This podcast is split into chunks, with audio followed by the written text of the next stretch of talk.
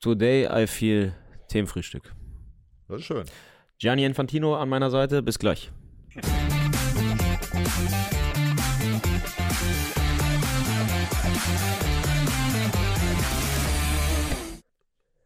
Max, du willst es wissen.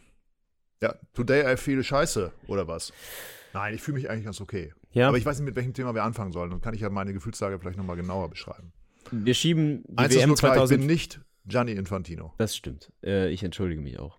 Ist so spontan mir durch den Kopf geflogen. Bitte Der sehr. Satz. Passiert manchmal, ne? wenn man spricht, ohne zu denken. So, äh, WM 34 machen wir gleich. Wir fangen an erstmal mit Pokal, damit wir ein bisschen über Fußball reden können. Mhm. Ähm, da wäre jetzt nur die Frage, sollen wir direkt mit HSV ist Union? weiter. HSV weiter. Trotz Turbo-Rotation, ne? Ich glaube, äh, im Prinzip mit der B11 und es hat trotzdem gereicht. Kann man sagen, alles richtig gemacht oder hätte man sich die Verlängerung sparen können, wenn man einen Glatzel zum Beispiel von Anfang an gebracht hätte? Naja, das ist eben äh, Rotation in, äh, in Vollendung, würde ich mal sagen. Einfach mal alle spielen lassen, die so lange auf der Bank geschmort haben und dann mh, bis ins äh, Elfmeterschießen gehen und trotzdem gewinnen. Also du sagst, äh, alles Nein. in Ordnung. Hauptsache weiter. Im Ja, Hauptsache scheißegal. weiter. Natürlich beim HSV ist immer Hauptsache weiter oder Hauptsache gewonnen. Das ist, äh, ich werde im fünften oder sind wir schon im sechsten Zweitliga-Jahr auch nicht mehr anfangen, in irgendeiner Form hier zu fragen, ja, aber kein schöner Sieg, die müssen mehr über die Außen spielen, aber was auch papalapap. Ja. Hauptsache gewonnen. Nach dem Achtelfinal aus fragt eh keiner, wie man im Viertel, äh, in der zweiten Runde weitergekommen ist. Ich meine, wie, wie hoch soll mein Blutdruck denn noch gehen? Weißt du, die liegen dann hinten gegen Arminia Bielefeld. Äh, der der äh, äh, Kersten hält alles, hält alles. Dann kommt Elfmeterschießen, dann denkst du, na gut, okay, der hat heute einen Sahnetag. Dann kommen sie, gehen sie noch in Führung im Elfmeterschießen. Gleich, das gleicht sich noch aus und am Schluss gewinnen sie doch. Das ist doch toll. Oder? Ja, dafür guckt man ja dann eigentlich ja, Fußball. Guck mal Fußball. Und dafür ist man HSV-Fan. Ich muss ja sagen, als Hertha-Fan habe ich, ich weiß gar nicht, ich habe, glaube ich, ein einziges Mal ein Elfmeterschießen live im Stadion gesehen. Gegen Dynamo Dresden. Es wird sehr Im. Pokal. 2019 vielleicht. Ich erinnere mich nicht, dass ich sonst noch mal ein Elfmeterschießen mit äh, Beteiligung meines Vereins miterlebt hätte. Du? Ich meine, der HSV hat ja ein bisschen andere Europapokal-Historie, wo es dann vielleicht öfters mal dazu kommt und im Pokal sicherlich auch deutlich erfolgreicher als Hertha gewesen, aber so wirklich häufig hat man ja ein Elfmeterschießen nicht mit eigener Beteiligung. Auf die Gefahr hin, dass ich mich hier jetzt mit, äh, mit Leuten anlege, Ja. Die eigentlich aus meinem Lager stammen. Ich war Dauerkarteninhaber beim HSV in den Jahren 92 bis 98. Und in diesen Jahren hat der HSV immer wieder mal im Europapokal gespielt, Mhm. aber meistens war es, war es grauslich. Und jetzt werden wahrscheinlich ganz viele schreiben, ja, du musst doch noch nicht an das Spiel erinnern und du musst dich doch noch an das Spiel erinnern. Also ich kann mich an ein Spiel gegen Celtic erinnern. 2-0, das war schön. Hat wahnsinnig geregnet. Ich war, wir waren komplett durchnässt. Hm, Gegen Freiburg war es mal ganz schön. Und dann habe ich, glaube ich, beim HSV im Stadion das letzte Spiel als Dauerkarteninhaber war, als äh, Kaiserslautern die Meisterschaft feierte. Kann das sein? Oder Das war 1998 war Ja. das. Und ansonsten äh, äh, erinnere ich mich an viele schöne Momente mit meinen Freunden da. Aber nicht an Elfmeterschießen. Nein. Okay, dann äh, wollen wir da jetzt auch nicht weiter nachbohren und sagen, HSV kommt weiter, Walter alles richtig gemacht. Ja. Wir kümmern uns dann jetzt um ein bisschen schwereres Thema. Union verliert auch das elfte Spiel in Folge.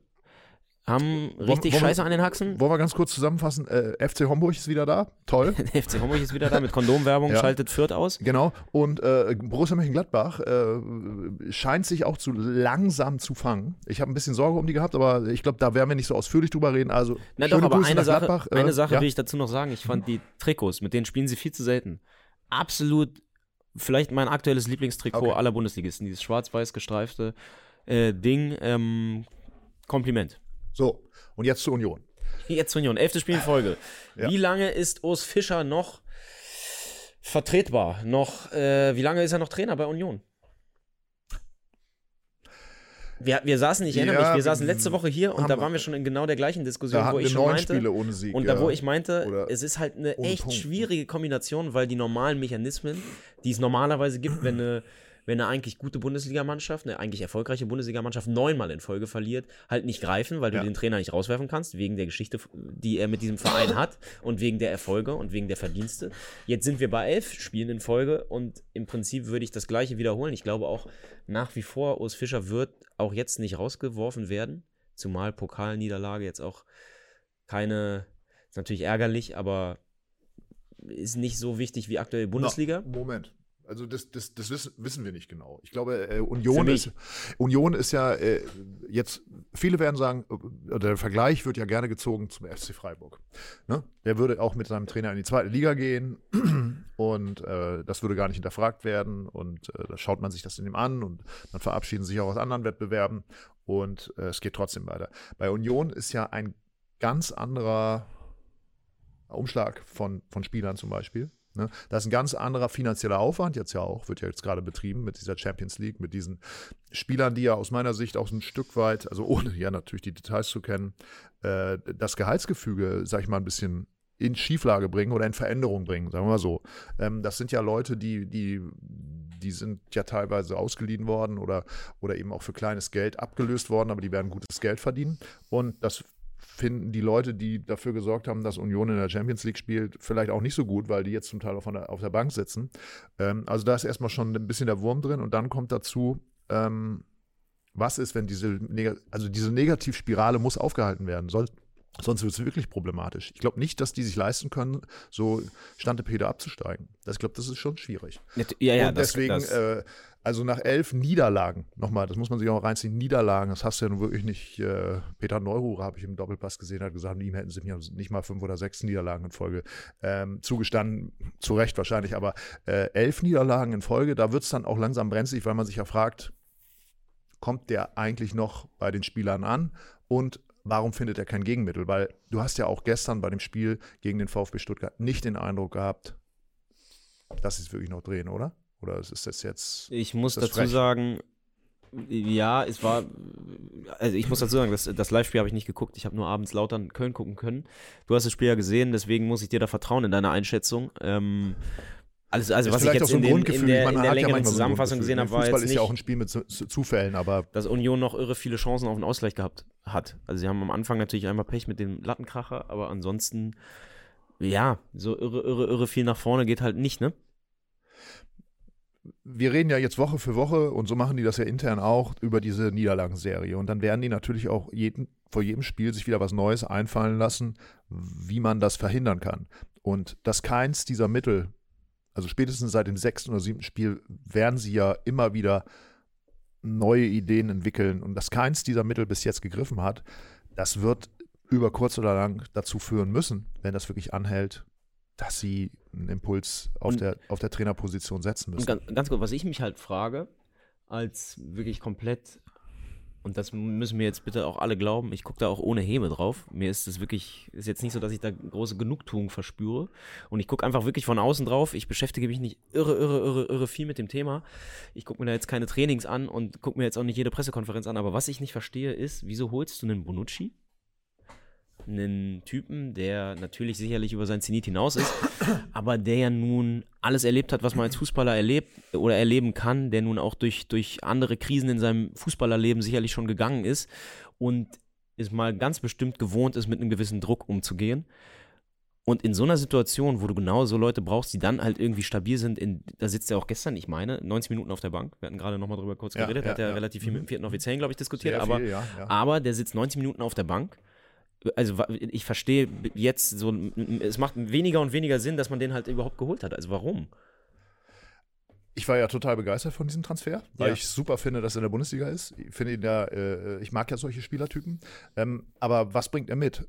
er ist eigentlich die, die eingekaufte äh, Sicherheitsgarantie. So hätte ich jetzt gedacht. Ne? Also in einer defensiv sehr starken Mannschaft äh, wird er jetzt fürs internationale äh, Geschäft eingekauft, damit er praktisch in den wichtigen Momenten auch nochmal da ist, auch mit seiner Aura, äh, um, um, um einfach dafür zu sorgen, dass dieses, dieses Fort Knox-artige, was, was äh, äh, Union ja da hinten äh, in der letzten Saison wirklich durchgehend war, erhalten bleibt. Funktioniert aus welchen Gründen auch immer nicht. Offensichtlich, vielleicht hat man sich auch ein bisschen getäuscht darin, wie fit er noch ist, wie schnell er noch ist, wie abgeklärt er es noch ist, dass die reine Routine vielleicht auch nicht mehr ausreicht auf dem Level, auf dem sich Union da selber sieht. Ja, und jetzt sitzt er auf der Bank, der Typ ist unzufrieden und äh, ähm, ja, Aber das, das ist ja nicht der einzige. Also ich meine, wir reden über Bonucci, da wussten wir ja, dass der, wie alt ist er, 37, 38, aber wir reden ja auch über Kevin Volland. Ja, Der gestern ran durfte. Rote Karte, dann jetzt sitzt, durfte er gestern mal wieder spielen, zündet nicht. Ich meine, das ist ein Spieler, der hat gar ja nicht, überrascht mich international irgendwie auch. bis vor kurzem in einer Nationalmannschaft gespielt. Hat eine schwierige Zeit jetzt in Monaco hinter sich, war aber die ersten Jahre in Monaco ja schon durchaus noch auf Top-Niveau und eben Ja. so alt ist der nicht. Das überrascht mich auch, dass da halt gar nichts geht.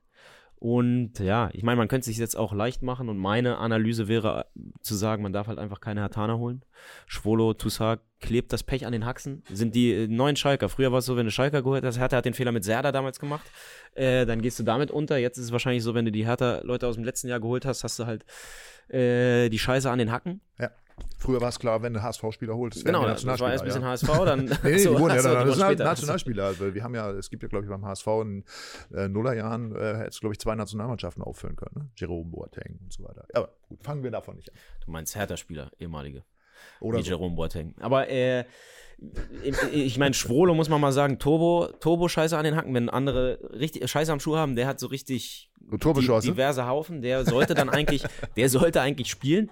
Hat sich dann beim Aufwärmen verletzt, durfte dann trotzdem nicht ran. Ich als jemand, der ihn jahrelang im Olympiastadion hat live spielen sehen, würde ich sagen, war jetzt wahrscheinlich keine Schwächung, wenn dafür dann doch der Stammkeeper ran durfte.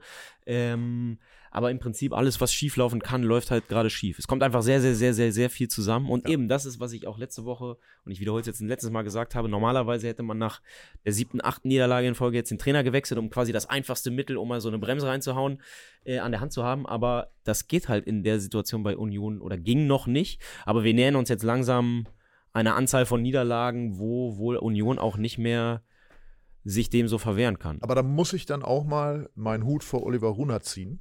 An wie das intern abläuft, das wollen wir uns mal lieber nicht vorstellen. Aber wie er das moderiert, finde ich spitze, weil er sagt immer wieder in den Interviews, auch er muss sich sozusagen an die eigene Nase fassen. Ich meine, er wurde vor gefühlt vier Monaten noch als der Manager, beste Manager aller Zeiten dargestellt. Jetzt sagt er auch ganz bewusst, was ich hier gemacht habe, ist vielleicht auch nicht ideal. Und er nimmt immer wieder die Spieler auch mit in die Pflicht, ne? auch in seinen Aussagen.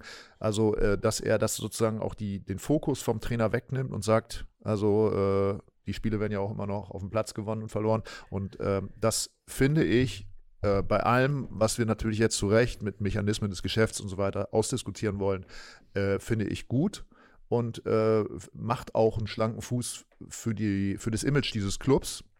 Äh, dass, äh, dass sie eben sich nicht so schnell entscheiden. Ich glaube aber dennoch, Ich- dass sie es nicht so durchziehen wie der SC Freiburg. Sie gehen mit Urs Fischer, Fischer nicht in die zweite Liga. Ähm, nicht falsch verstehen. Ich zum Beispiel, ich fände es cool, wenn sie an Urs Fischer festhielten und das jetzt funktioniert. Weil das ja genau ein Zeichen wäre, mal zu sagen, ey, wir sind hier zusammen hochgekommen und nur weil jetzt das erste Mal es wirklich eine sehr schwere Phase ist, aber geben wir nicht gleich alles auf. Das fände ich, das wäre ja ein schönes Signal, wenn das dann funktioniert.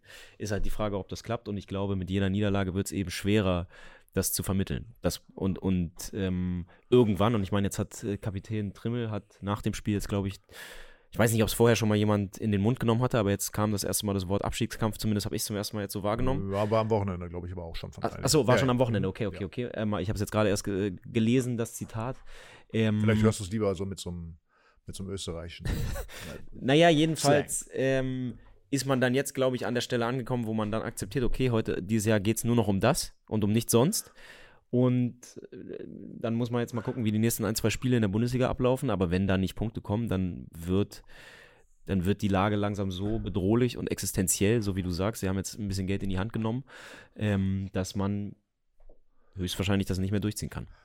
Jetzt reden wir sehr ausführlich über Union, die ja aktuell noch nicht auf einem Ab Abstiegsplatz in der Bundesliga stehen. Über den ersten FC Köln, das ist ja das Spiel, was du gestern live gesehen Ja. hast, müssen wir natürlich auch reden. Ähm, die Spieler haben jetzt auch Ärger bekommen von den Ultras, ne? ähm, gestern Abend.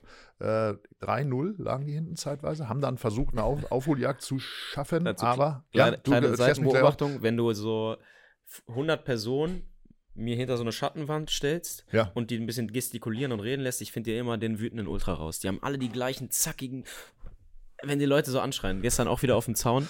Ähm, oder? Ja, es, es gibt zwei Sachen, die ich mich immer frage. Was hat äh, Le Leo Bonucci mit, mit dem vierten Offiziellen geredet und was, was brüllen Ultras, wenn sie, so, wenn sie diese Fäuste so fliegen lassen? Da gibt es ja Also, eine herrliche Szene aus der Hertha-Doku. Es gibt ja äh, die äh, selbstgemachte Hertha-TV-Doku, ähm, die das ganze äh, Jahr über schon die, die Mannschaft begleitet und für Fans auf jeden Fall eine äh, ne, ne schöne Sache. Und da gibt es eine, eine Szene nach dem Spiel in Magdeburg, hat Hertha verloren. Ja. Äh, aber eigentlich ganz ordentlich nach vorne zumindest gespielt. Und ähm, da ist eben auch der Vorsänger der Hertha-Kurve und äh, motiviert und macht die Jungs nach dem Spiel, nach der Niederlage heiß und sagt ihnen, ey, wir haben dieses eigentlich Bock drauf und wir mögen die Mannschaft und wir wissen, ihr gebt alles. Und dann pickt er sich so die einzelnen Leute raus und sagt zu jedem quasi so eine Art Stichwort. Erstmal zu Benze Dada, ey, Bruder, drei Brüder, geil. Dann zu Fabian Rehse, der am Wochenende vorher irgendwie bei Instagram gezeigt hatte, dass er, dass er auf dem Boxhagener Platz im Flohmarkt, also, ey, hier du, Flohmarkt, geil! ähm, ja. Aber genau, wäre auch das erste, ehrlich so. gesagt, was mir zu ihm eingefallen wäre. Aber Ja, ähm, ich glaube, dass also was gehen wir mal davon aus, dass die Kölner Ultras gestern äh, eigentlich nichts Böses gesagt haben. Und, ey, ja, euer Trainer, voll geil, muss bleiben. Schiebermütze. nee, ich, Ey, äh, zwei Tore noch geschossen, trotzdem raus, egal, geil. Also wenn ich es richtig gesehen habe, wurde am Ende trotzdem noch zackig geklatscht, wie es Ultras eben immer machen. Aber ich, also ich weiß nicht genau, ob es noch aufbauend war oder eher Anschiss. Aber fest steht, auch Köln. Auch eine vergleichbare Situation, weil sie ja auch einen Trainer haben, bei dem man dachte, das passt wie Arsch auf Eimer und der eben mit Köln unerwartet erfolgreich war. Und so langsam kommt man auch da in eine gefährliche Situation rein. Ich, ich finde, ich würde schon diese Pokalniederlagen immer noch ein bisschen ausklammern, weil sie Ja. eben nicht so äh, wichtiger ist eben, dass man in der Liga Punkte holt, um drin zu bleiben.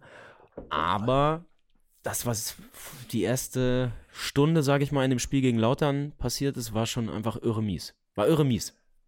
Kann man nicht schönreden. Ja, die haben das rheinische Derby gewonnen. Äh, Das ist natürlich auch immer so eine, äh, da haben dann alle wieder ein bisschen Kredit, glaube ich, in Köln, ne?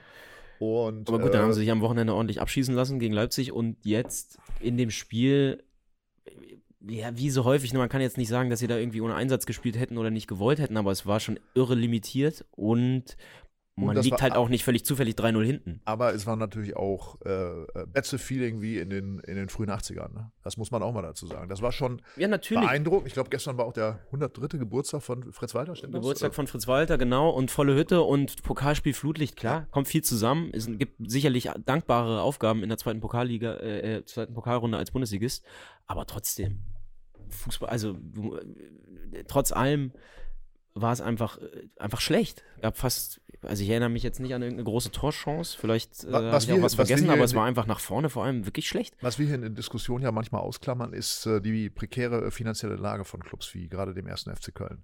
Ich glaube, das, äh, das unterschlagen wir immer und ich glaube, dass diese Gedankenspiele natürlich auch in den Führungsetagen auch hinsichtlich äh, der Weiterbeschäftigung des Trainers eine ganz zentrale Rolle spielen. Und ähm, ganz klar, das hat Steffen Baumgart mit sehr eingeschränkten Mitteln, ohne offensichtlich viel Murren, äh, in der letzten Saison das Optimale rausgeholt. Ja. Und deswegen verdient er genauso wie Urs Fischer, der ja diesen, äh, diesen glorreichen Aufstieg von Union bis zum Champions League-Teilnehmer ähm, orchestriert hat, äh, natürlich auch Kredit. Und ich, ich wünsche mir, ich wünsche es auch Steffen Baumgart, dass da noch lange an ihm festgehalten wird, was glaube ich aber bei, auf beide zutrifft, ist, mh, wenn es dann wirklich sich abzeichnet, wir reden ja jetzt über den 9., 10. Spieltag, an dem wir uns befinden, wenn irgendwann klar wird, das, das äh, läuft wirklich direkt auf den Abstieg zu, werden beide Trainer gehen müssen. Ja, ich meine, bei Köln, ich habe es jetzt auch gerade in den Kommentaren gelesen von Stefan äh, Autzinger. Bei Union könnte man sich mit dem vorhandenen Spielermaterial vielleicht auch einen anderen Trainer vorstellen. Bei Köln wird egal sein, wer an der Linie steht. Entspricht so ein bisschen dem, was du ja gerade angerissen hast. Der Kader von Köln war die letzten Jahre schon so, dass man eigentlich vorher immer gedacht hat, für die kann es nur um den Klassenhalt gehen und er hat mehr rausgeholt, hat eben auch richtig ordentlich Fußball spielen lassen. Das war ja eigentlich das Erstaunlichste daran, dass Köln immer wieder auch offensiv einfach sehr, sehr, sehr, sehr ordentlich abgeliefert hat. Ähm, ich finde, was man gestern dann doch ganz gut gesehen hat, ist, wie, wie doll sich die Sache ändert, wenn ein Marc Uth auf dem Platz steht, der nun wirklich ein ganzes Jahr verpasst hat Ja. mit äh, diversen schweren Verletzungen und Nachfolgeverletzungen und immer wieder Schmerzen, Schmerzen, äh, Schmerzen. Jetzt ist er offenbar wieder fit und er war, ich glaube, es war jetzt sein zweiter Einsatz. Ich glaube, er wurde schon in Leipzig eingewechselt und jetzt aber zum ersten Mal richtig lange, hat eine halbe Stunde, glaube ich, bekommen. Und wirkte halt irre, der wirkte total spritzig und fit. Das ist ja mal ein kleiner Hoffnungsschimmer, macht auch nicht, macht auch nicht äh, von ungefähr ein Tor.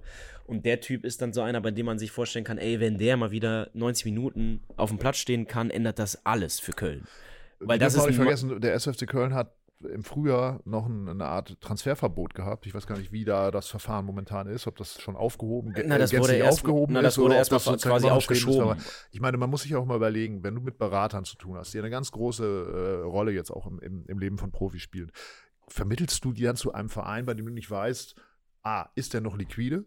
Äh, kann der weitere Spieler verpflichten und so weiter und so fort. Das ist eine ganz, ganz schwierige Gemengelage. Also wirklich, das sind ja auch Altlasten, die der FC da mit sich rumschleppt. Ähm, deswegen, äh, vielleicht hat man da auch, könnte ich mir durchaus vorstellen, das sagt man natürlich nicht laut, auch so, eine, so, so einen internen Pakt geschlossen, zu sagen, meine Güte, dann, dann gehen wir halt wieder runter und versuchen uns zu, zu, zu, zu konsolidieren, weil wir sehen es ja gerade bei Schalke. Was passiert, wenn man das nicht frühzeitig tut und sich über die Situation klar wird, in der man ist, dann kann das nämlich ganz bitter werden. Und vielleicht ist da der FC, ich wünsche es ihm, äh, auch schlauer. Und natürlich wünsche ich es auch äh, Steffen Baumgart, dass er, dass er auf, auf dem Karussell bleibt, weil ich finde, er ist eine absolute Bereicherung für diesen Bundesliga-Zirkus und äh, ja, keine Ahnung. Na, auf der anderen Seite habe ich schon so das Gefühl, Bundesliga-Aufstieg ist halt schon so ein krasser Flaschenhals, dadurch, dass mittlerweile so viele große Vereine in der zweiten Liga rumschwören, von denen ja nur drei maximal hochgehen können. Und du aktuell in, de, in dieser Bundesliga-Saison mit Darmstadt und Heidenheim eigentlich zwei Vereine hast, wo jeder andere Bundesliga-Verein so von ja. Natur aus sagen würde, okay, die müssen wir irgendwie hinter uns lassen. Ähm, was dann nächstes Jahr wieder hochkommt, und mit wem man sich dann vor allem in der zweiten Liga um einen möglichen Aufstieg streitet. Das, also, so ja, wie ich es bei Hertha jetzt ja gerade miterlebe, ja, ist es so, wenn du jetzt einmal runtergehst, es wird, nicht, es wird in den nächsten Jahren nicht einfacher, dann zurückzukommen. Nein, ist richtig. Aber du sprichst gerade an, Heidenheim hat ja gestern äh, in Gladbach auch nicht, äh, nicht, sich nicht gerade mit Ruhm bekleckert. Also insofern, vielleicht sortiert sich das ja auch alles in der Bundesliga nochmal äh, neu. Also, aber vielleicht sollten wir gerade bei diesem Spiel OFC nicht unterschlagen, dass Kaiserslautern natürlich totaler Hammer ist. Ne? Also, äh, wir sagen jetzt nicht irgendwie, die Kölner sind so schlecht gewesen in den ersten 45 Minuten, aber ich meine, Kaiserslautern war halt auch unheimlich stark. Und was mich wirklich freut, natürlich auch für den, für den deutschen Fußball, ist, dass Lautern offensichtlich ja wieder auch in der Bundesliga, äh, in der zweiten Liga wieder äh, so an die, an die Spitzengruppe anschließen kann. Ja, da passt gerade sehr viel. Dirk Schuster, ähm, Dirk Schuster, Trainer von Lautern, hat äh, es gestern auch ganz richtig gesagt, so das Stadion. Dirk Schuster, ja. Dirk Schuster. Dirk. Ja, Dirk. Oder ähm, wie du ihn ähm, nennst, Dirk, ja. Wie ich ihn nenne, Dirk. ähm, Dirk Schuster hat es richtig gesagt. Das Stadion ist immer ein Faustpfand und gleichzeitig auch immer irgendwie äh, sorgt das dafür, dass die Spieler eine gewisse Verantwortung dafür tragen, dass diese 40, 45.000 Leute ähm, zumindest halbwegs zufrieden nach Hause gehen. Und das hat man gestern eben auch gesehen. Der Einsatz ist vielleicht in dem Stadion nochmal ein bisschen wichtiger als woanders. Ähm, sobald die Zuschauer spüren, dass die Mannschaft ähm, zu 100% da ist und sich selber nicht schont, ähm, ist schon mal sehr, sehr viel gewonnen. Und dann ist das Stadion natürlich nach wie vor eins der, der allergeilsten in, in Deutschland so. Ähm, allein vom Zugucken. Ich ja, ich, ich, ich will dieses Jahr unbedingt hin. Bislang ist noch nicht ganz terminiert, wann das Hertha-Spiel da stattfinden wird. Aber ich war noch nie auf dem Betzenberg und ich will unbedingt ähm, hin. Das Stadion ist echt so einer der Sehnsuchtsorte. Ich weiß nicht, Absolut. warst du mal da? Ja. Bei der WM wahrscheinlich. 2-6? Nee.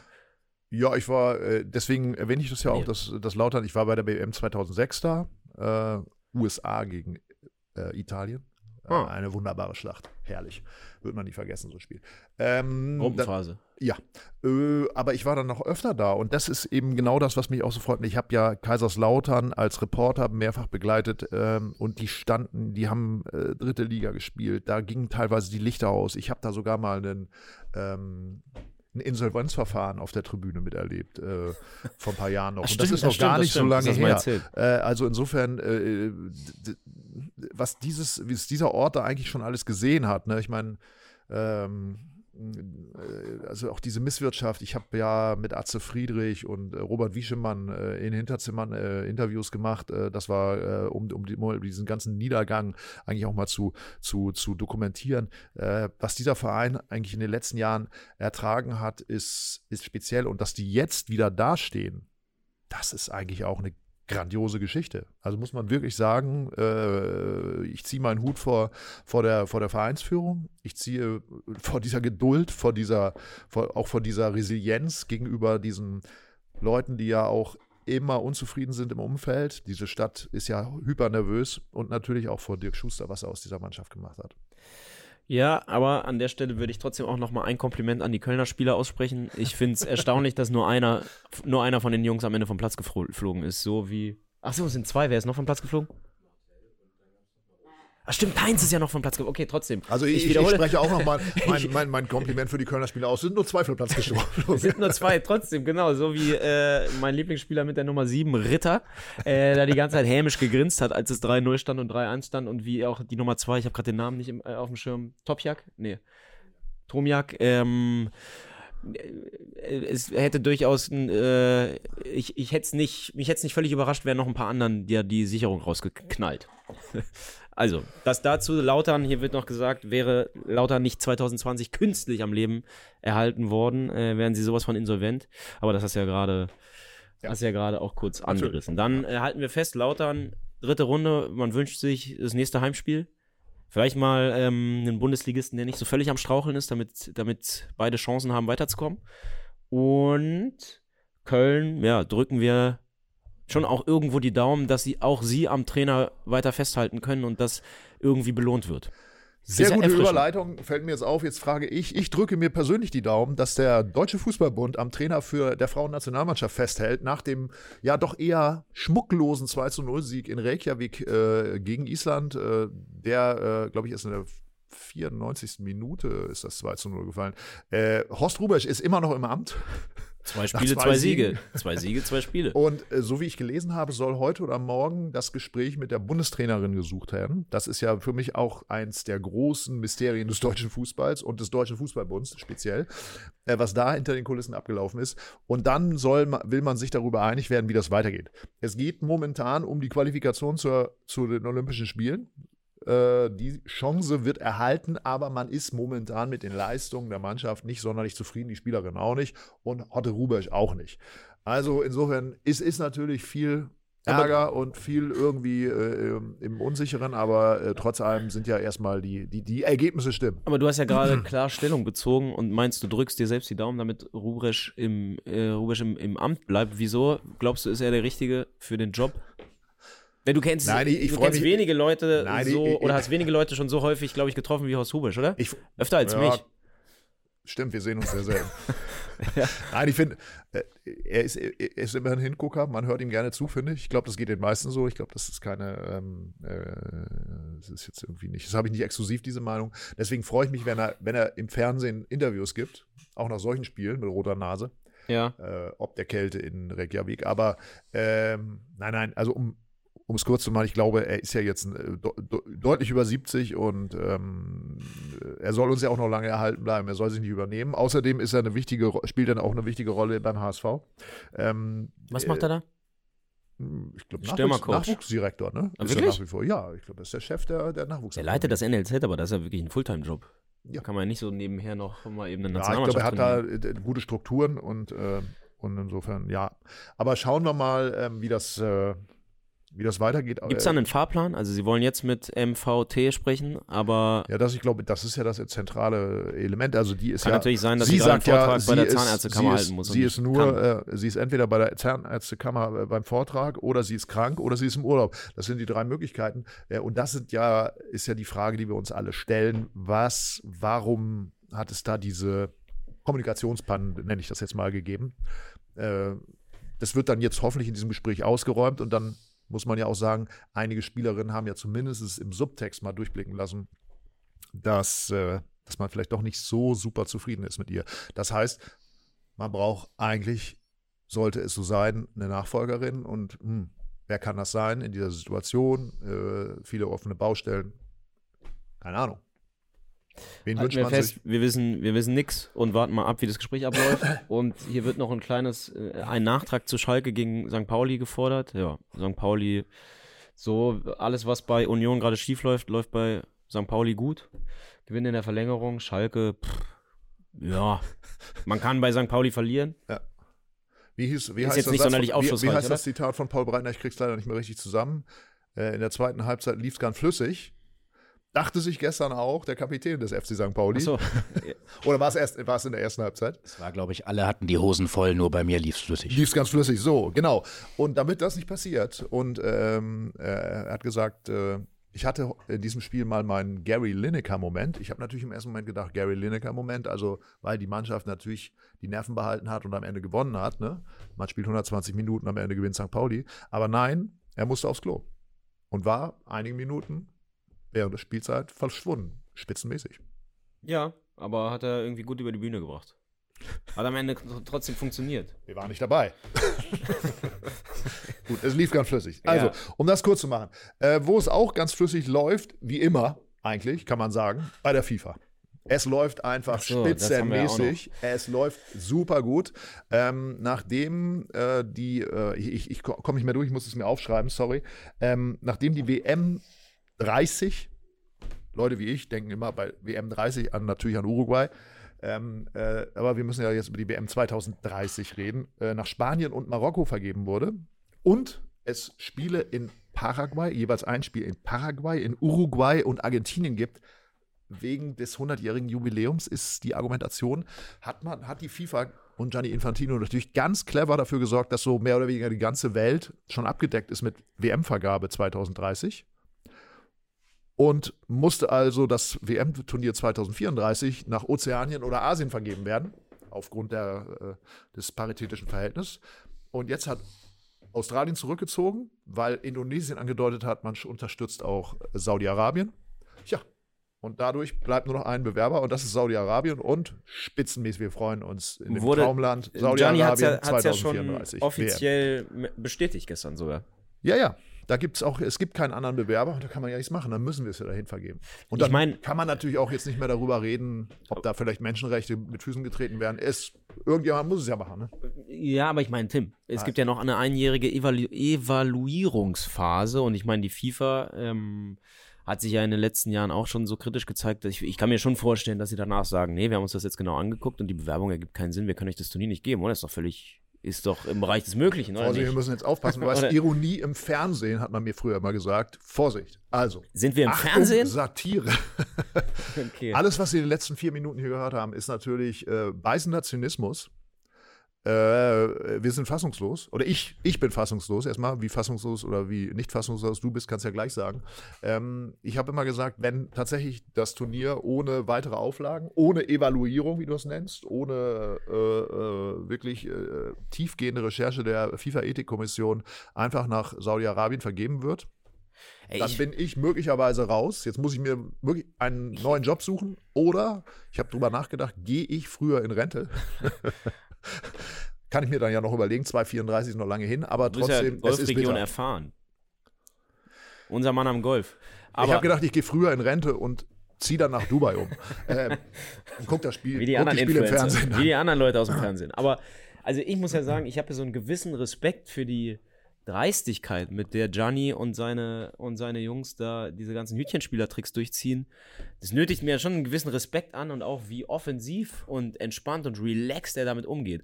Und das einfach und also das ist die Sache, die ich am extremsten bei der ganzen Sache finde, ist, wie die Südamerikaner sich mit diesen drei Spielchen abspeisen lassen was jetzt dann eben offiziell als WM in, in Südamerika gilt. Das ist auch, ich glaube, die letzte echte Südamerika-WM war Brasilien, ja. Ich, ich will ja hier die Stimmung jetzt nicht trüben, weil es mich selber eigentlich so Okay, fertig ich war macht. gerade bei 1978, Ich- scheiße. Ich, will, ich will die Stimmung hier jetzt nicht trüben, weil äh, die Weltlage ist, ist ja schon bitter genug. Aber vielleicht führt uns ja, äh, man sagt ja immer so schön, ich glaube von Dr. Zwanziger, Theo Zwanziger stammt der Satz, der Fußball ist Licht und Schatten, er steht mitten im Leben. Und äh, genau so führt uns möglicherweise der äh, Schlaufuchs Gianni Infantino gerade vor, wie sich vielleicht auch die, die äh, Kräfteverhältnisse in der Welt verändern. Und dass ihm Europa schlicht gesagt oder vielleicht auch die moralischen Grundwerte des, der, der europäischen, äh, der, von Mitteleuropa komplett scheißegal sind. Und, äh, Nee, und er, er da, sich dahin wendet, wo, wo die dicke Kohle ist und ähm, wo, wo, wo sein Verband gut aussieht und, und eben auch entsprechend einnimmt und alles andere. Also- ist, äh, sieht er nicht als seine Aufgabe an. Und das ist natürlich, äh, das ist, Noch zwei wenn ich da Punkte. jetzt über gesellschaftliche Situationen nachdenke, oder dann äh, wird mir ganz anders. noch zwei Punkte dazu. Das eine, weil ich es hier auch gerade äh, noch in den Kommentaren gesehen habe. Und jetzt ist natürlich, das haben wir uns schon vor ein paar Wochen gefragt, als diese Sache mit der drei Kontinente, sechs Länder WM 2030 auf den Tisch kam. Ähm, haben wir da ja schon mal kurz drüber nachgedacht, dass jetzt genau der Moment dann wäre, wo man als DFB oder auch als FA oder welcher europäische Verband auch immer ähm, mal wirklich entschieden sagen könnte, nicht mit uns oder ähm, das wollen wir nicht, statt in 14 Jahren zu sagen oder in 12 Jahren zu sagen, ja, jetzt ist zu spät. Das ist das eine. Ähm, und das andere ist, äh, es, es kommt ja jetzt schon die, natürlich die Diskussion, ja, muss dann natürlich auch wieder im Winter sein, weil es im Sommer viel zu heiß ist. Zumindest das Problem, dass die großen europäischen Ligen dann äh, unterbrechen müssen, wird es vielleicht bis dahin gar nicht mehr geben, weil zumindest in Deutschland kann ich mir vorstellen, dann gar nicht mehr so viele Nationalspieler unterwegs sind, weil die eh bis dahin in anderen Regionen der Welt unterwegs sind. Ich glaube, die Probleme gibt es dann vielleicht nicht mehr ganz so doll. Ähm, Stichwort DFB. Äh, der DFB hat ja nach der WM auch durchblicken lassen, dass man eigentlich ähm, sehr enttäuscht ist aus, von dem Miteinander der europäischen Verbände. Ja. Also die, äh, ich fange jetzt nicht an, nochmal genau diese ganze äh, Bindendiskussion aufzumachen, aber letztlich, man hat sich da im Stich gelassen gefühlt. Lange hätten der holländische Verband, äh, der englische Verband und so weiter daran festgehalten und dann hat man kurz vor knapp auf einmal gesagt, Leute, wir machen nicht mehr mit, interessiert uns nicht mehr. So ist das dann eben mit der, mit der legendären Geste da vor dem Japan-Spiel dann eben auch so dazu gekommen. Äh, und dass man deshalb eben auch sagt, pff, ob da wirklich eine Einheit gebildet wird unter den großen europäischen Verbänden, das können Sie sich vielleicht auch gar nicht so vorstellen. Wir merken ja auch gerade, dass in einigen Ländern äh, auch aufgrund von anderen Dingen vielleicht auch eine, neue Einstellung zu bestimmten politischen, geopolitischen Fragen äh, entsteht, was ja alles furchtbar traurig ist und äh, deprimierend. Äh, ohne da jetzt ins Detail zu gehen, fangen wir doch mal bei uns an. Bei uns als Medium, bei uns als Fußballfans. Ich sage einfach, also ich habe das, ich muss das jetzt, wir haben das ja jetzt gerade erst bekommen, diese Nachricht, äh, aber ich habe ja gesagt, wenn das ohne Auflagen einfach durchgewunken wird und nach Saudi-Arabien vergeben wird, dann ziehe ich da. Du hast mich ja gerade nochmal darauf hingewiesen, dass ich auch in Katar als Reporter war. Das habe ich auch für mich verargumentieren können. Ich habe gesagt, auch dieses Ereignis müssen wir begleiten, kritisch begleiten, aber wir müssen es als Medium begleiten. Aber an der Stelle ist dann vielleicht auch, äh, wie ein ehemaliger Bundespräsident mal gesagt hat, der Rubikon überschritten und man sagt, ich mache nicht mehr mit. Und wenn wir das sagen, dann sagt das vielleicht auch irgendwann der DFB. Und wenn der DFB, aber wir müssen dann eben auch einheitlich zu dieser Entscheidung stehen. Und wenn der DFB es sagt, dann wird sich vielleicht auch zeigen, ob der englische Verband, der holländische Verband, der französische und spanische Verband doch mitmachen. Und wenn die mitmachen, dann wird es interessant, weil dann ist irgendwann auch die FIFA natürlich gefragt, weil ohne europäische Verbände ist das keine Weltmeisterschaft mehr, sondern nur eine Witzveranstaltung. Punkt. Basta, wie Leonardo Bonucci sagen würde. Ach ja, ach, das hat er gesagt zu dem vierten Offiziellen. Basta, basta. Ja, also viel mehr kann ich dem jetzt gerade nicht hinzufügen. Ist natürlich irre weit weg, aber ich, mein Gedanke war noch, man muss ja auch gar nicht unbedingt immer bei den ganzen Funktionärsheinis anfangen, bei denen man eh das Gefühl hat, die sind alle korrumpiert. Und äh, das Einzige, was sie in irgendeiner Form ist, oder die zwei Sachen, die sie interessieren, sind Kohle und der eigene Machterhalt so. Aber was ich mir denke, ist, also wir haben nächste Länderspielpause, ist in zwei Wochen. Deutschland spielt gegen die Türkei zu Hause, da wird es eine Pressekonferenz geben. Warum stellt sich ein Nagelsmann da nicht hin? Warum stellt sich ein Ilkay Gündogan nicht dann mal hin und bezieht klar Stellung? Das wäre was, äh, wo ich sagen würde, da gibt es jetzt ja auch eine Menge zu gewinnen. Gibt ja nicht nur Sachen zu verlieren, ähm, sondern Genau. eben damit könnte man sich ja mal ein kleines bisschen Glaubwürdigkeit zurückholen, indem man sich genau jetzt Ja. äh, eben mal hinstellt und sagt, finde ich lächerlich. Naja, du hast es ja auch gerade angedeutet, dass in, in, in zehn Jahren vermutlich gar kein, oder in elf Jahren dann gar kein, kein Nationalspieler mehr in der Bundesliga spielt. Vielleicht ist ja auch alles ganz anders. Vielleicht gibt es ja auch so eine Art Rückbesinnung äh, auf einen dann eben nicht mehr ganz so hochklassigen Fußballsport, der, der ja eh in so einen Bereich geht. Äh, ist das noch der Avatar, ist das schon der Avatar oder ist es noch der Spieler? Und wir gucken, gucken doch wieder so ein bisschen mehr mit Begeisterung auf etwas, was zwar im internationalen Vergleich vielleicht mittelmäßig ist, aber was uns dann auch lebensnäher ist und wo wir vielleicht auch eine Verbindung zu den Protagonisten, zu dem ganzen Drumherum und wo wir uns auch als Fans aufgehoben fühlen. Wäre ja auch mir, zu- also ich könnte, hätte meinen Frieden damit gemacht. Ich habe ja sozusagen mit Katar äh, die, die komplette Perversion jetzt auch vor Ort erlebt. Also, aber gut. Jede Generation verdient äh, die Weltmeisterschaft äh, Die sie verdient. So. Kommen wir noch Zitat Kachel. so, ähm, lass uns noch mal ein etwas, einem etwas leichteren Thema nähern, bevor wir die Sache hier zu Ende bringen, weil wir rüber in die Konferenz müssen. Äh, heute Abend Saarbrücken-Bayern findet statt. Gibt es noch ein anderes Spiel, auf was man sich äh, freuen mal kann? BVB Hoffenheim, BVB gegen Hoffenheim, Nürnberg gegen Rostock. Freiburg gegen Paderborn, Schönes Zweitligaduell. Kiel gegen Magdeburg, Dahin ha hast du irgendwas im Gefühl, wo gibt es die Überraschung? Viktoria Frankfurt. Ja? Viktoria Köln wird gegen Eintracht Frankfurt gewinnen. Okay, ihr habt das zuerst gehört. äh, ich glaube nicht, weil ich, ich, ich glaube ja seit Saisonbeginn an meine Frankfurter, an Dino Topmöller, an die magischen Qualitäten dieses Mannes und äh, so langsam stopfen wir gerade allen Kritikern das Maul. Ich glaube, äh, Und Oma heute Mamouche, Abend wird Jens Keller Xabi Alonso zeigen, wo der Hammer hängt. Das So sieht's aus. Okay, also Sandhausen schlägt Leverkusen und Viktoria Köln wirft Frankfurt Nach. Elfmeterschießen. Das wäre Oldschool Leverkusen. Das wäre Oldschool Leverkusen. Ich kann es mir nicht vorstellen, aber äh, ich lasse mich natürlich gerne eines Besseren belehren. Also heute Abend äh, die Pokalspiele, die dann morgen früh hier natürlich in der Nachbesprechung Thema sein werden. Äh, allen einen schönen Pokalmittwoch. Wir hören und sehen uns die Tage. Schöne Grüße. Macht's gut. Tschüss.